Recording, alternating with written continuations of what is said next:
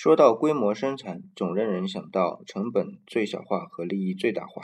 利益最大化先不说，那成本最小化是不是真的呢？我来举一个例子，我们家门口有个小点摊，是做蛋饼的。如果在家里做蛋饼，你打了一只蛋，肯定希望把蛋里边所有的内容全部倒出来，蛋清啊、蛋黄啊，还得挑一挑。可是你看门口的那个早餐店，他可不是这么干。